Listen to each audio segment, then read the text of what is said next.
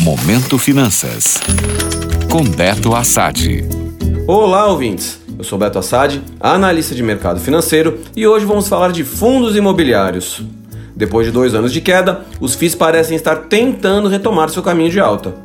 O mês de dezembro do ano passado foi de forte recuperação para estes fundos, que viram seu principal índice, o IFIX, se valorizar 8,78% no período e reduzir as perdas de 2021 para 2,28% no ano.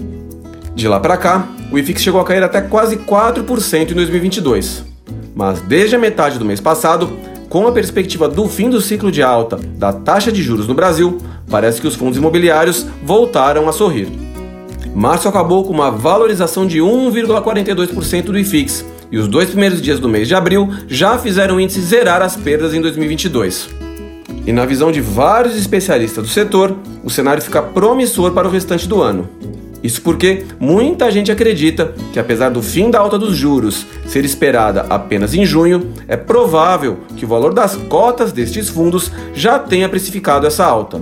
Ou seja, o valor de hoje de muitos fundos imobiliários já está considerando o valor futuro da taxa Selic. Assim, fundos que são predominantemente de papel ou aqueles que investem em títulos do mercado imobiliário aparecem como uma boa opção de investimento.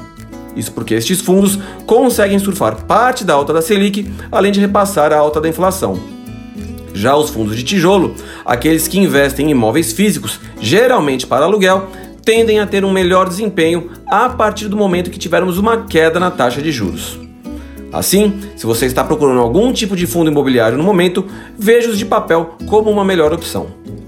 Mas lembre-se, eles são fundos de renda variável, portanto, muito planejamento e cautela na hora de investir. Gostou? Para saber mais sobre o mercado financeiro, acesse meu Instagram, beto.assad. Até a próxima!